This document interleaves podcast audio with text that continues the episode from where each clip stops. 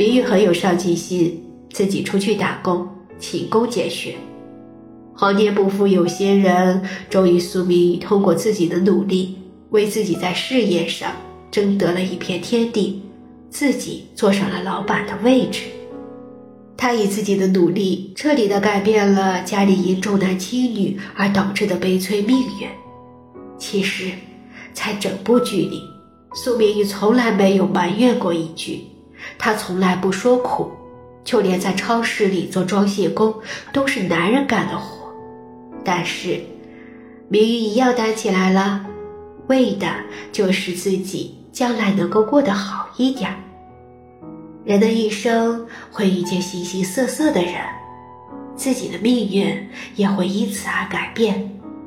但任何时候都不要埋怨，应该努力前行。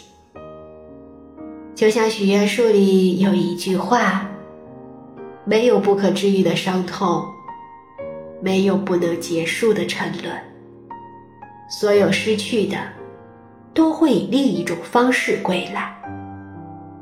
化解心中的苦闷，从来都不是以向别人诉说的方式来解决，而是努力的把自己的日子过好。抱怨和成功是反比例的，抱怨的越多，成功的机会就会越少。如果你不抱怨，成功。也是顺其自然的事。美好的生活从不埋怨开始。我们的命运怎样，在我们刚开始决定自己的人生走向时，就已经决定了自己的命运。世界上没有哪一样东西是不劳而获的，就是捡钱还得弯下腰呢。所以，不想认命。就得拼命。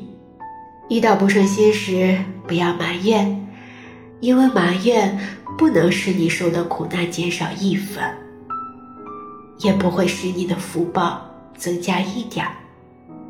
而你在抱怨的同时，别人都在努力的为自己疗伤，让自己生活的更好。真正厉害的人，从不诉苦。而是将悲愤化为前进的动力，使自己进步。愿你的人生之旅虽然艰辛，但你一样会拥有与之抗衡的底气，做自己命运的掌舵人，活出自己的精彩人生。本文作者安东月，微信、百度、今日头条文章同步更新，主播小菊菊。关注我，爱你哦。